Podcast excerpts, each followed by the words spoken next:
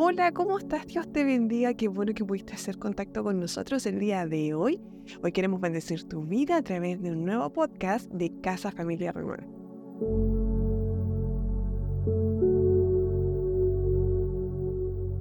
Mira, quiero llevarte a pensar un momento en las distintas circunstancias en las que podemos estar viviendo hoy en el presente o las que hemos vivido y que nos dejan una reflexión o una enseñanza. Y que pareciera que en esos momentos son cruciales para poder decidir lo correcto en lo que hacemos, ¿cierto? O nos estancamos y desmayamos, por así decirlo. Ya muchas veces tenemos que decidir, porque está en nosotros, o nos damos por vencidos o renovamos nuestra fe en aquel que es capaz de hacer nueva todas las cosas. Si respondemos a su llamado ya de reconciliación con Él o simplemente nos estancamos y, no queremos cruzar el río para no, no crear, ¿cierto?, en nosotros un riesgo.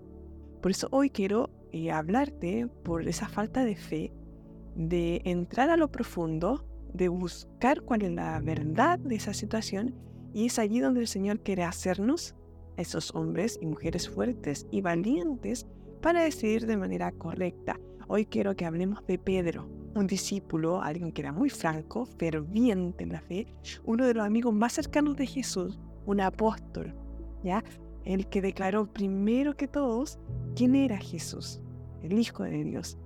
Pedro era muy entusiasta, obstinado, impulsivo. Imagínate una persona así cerca eh, con quien tienes que compartir, a veces atrevido, pero así que tenía eh, muchos defectos en su vida, pero tenía muchas también fortalezas. Aún así, el Señor lo escogió, continuó moldeándolo y exactamente en, lo que Él quería hacer, que Pedro fuera. Es así la forma en que nosotros, el Señor también nos quiere llevar. Y quiero que nos ubiquemos en Lucas 5 del 1 al 11. Dice, una vez Jesús estaba a la orilla del lago de Galilea y la gente se amontonó alrededor de él para escuchar el mensaje de Dios. Jesús vio dos barcas en la playa, estaban vacías porque estaban los pescadores lavando sus redes.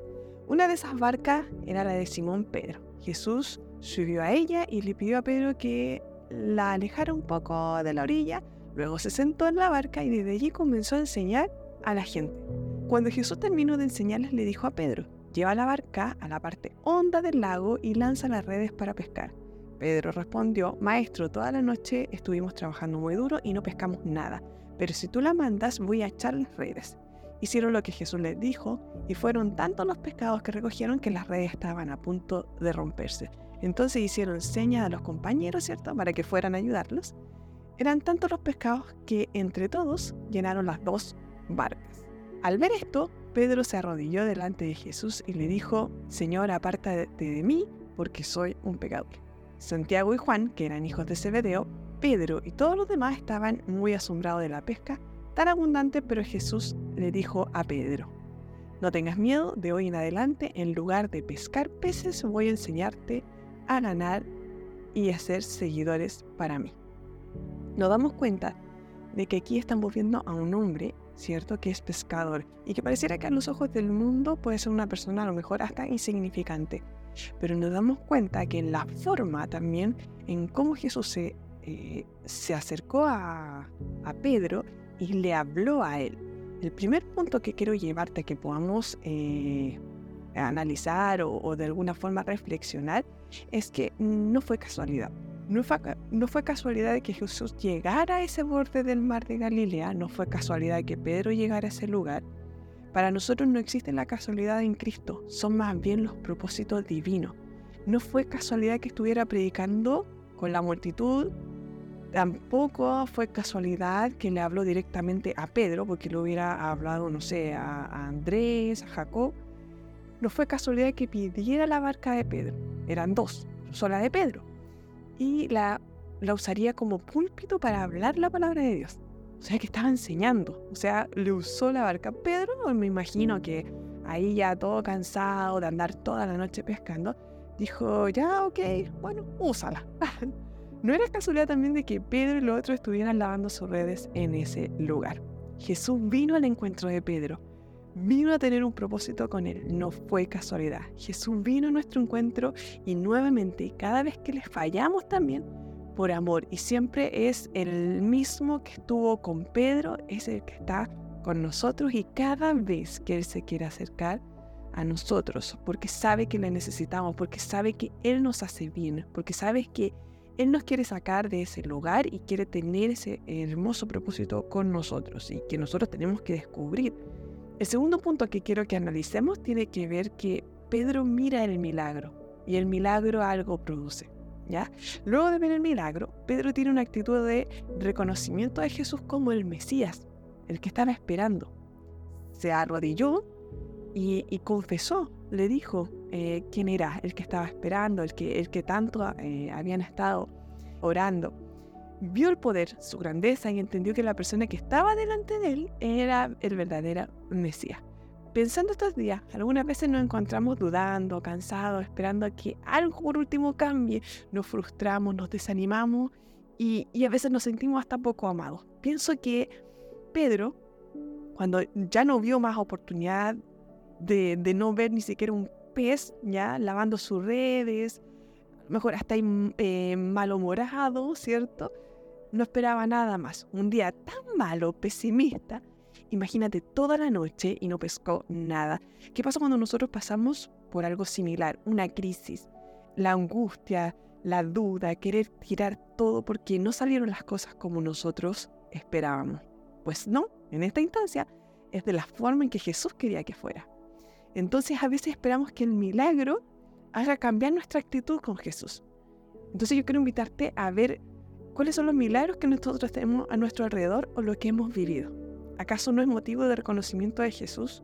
Yo miro a mi hijo como un milagro. Yo de forma muy personal, este milagro que hace que esas crisis, desánimo, soledad, angustia, duda, me recuerden que Jesús es poderoso y que puede cambiar lo que siento, lo que vivo o lo que pasa. Cuesta, no es un cambio eh, radical, pero sí es un proceso en el cual yo eh, quiero vivir y, y que entiendo también y que lo he vivido y que lo siento así porque es la fe la que me mueve. Entonces, este es el tercer punto. Se trata de fe. Mira el texto cuando dice, al ver esto, Pedro se arrodilló delante de Jesús y le dijo, Señor, apártate de mí porque soy un pecador. ¿Cuántas veces le hemos dicho a Jesús nuevamente, Señor, no te merezco por quién soy o cómo soy, por lo que hice, mi pecado, no, soy impuro, déjame limpiarme de todo mal y me acerco a ti? Todo lo contrario, Dios ve tu corazón, no el pecado que tanto le hacemos ver, Él valora que tengamos esta conversación sincera y de reconocerte que somos pecadores y que deseo seguirle a pesar de todo. Y de seguro, como Pedro, quiere hacer esas cosas grandes en nosotros. Yo creo que, que Dios permitió el fracaso de esa noche para poder contrastarlo con la bendición que iba a hacer en Pedro. Sin embargo, Pedro no se quedó allí. Muchas veces nosotros quedamos en la última frase en que no hemos pescado nada, por lo tanto no voy a pescar más. Muchas veces decimos, esto no es para mí, soy un desastre, nadie me quiere, no tengo oportunidad, fallé, fallé, fallé y fallé. Sin embargo, Dios nos invita a tener una oportunidad con Él.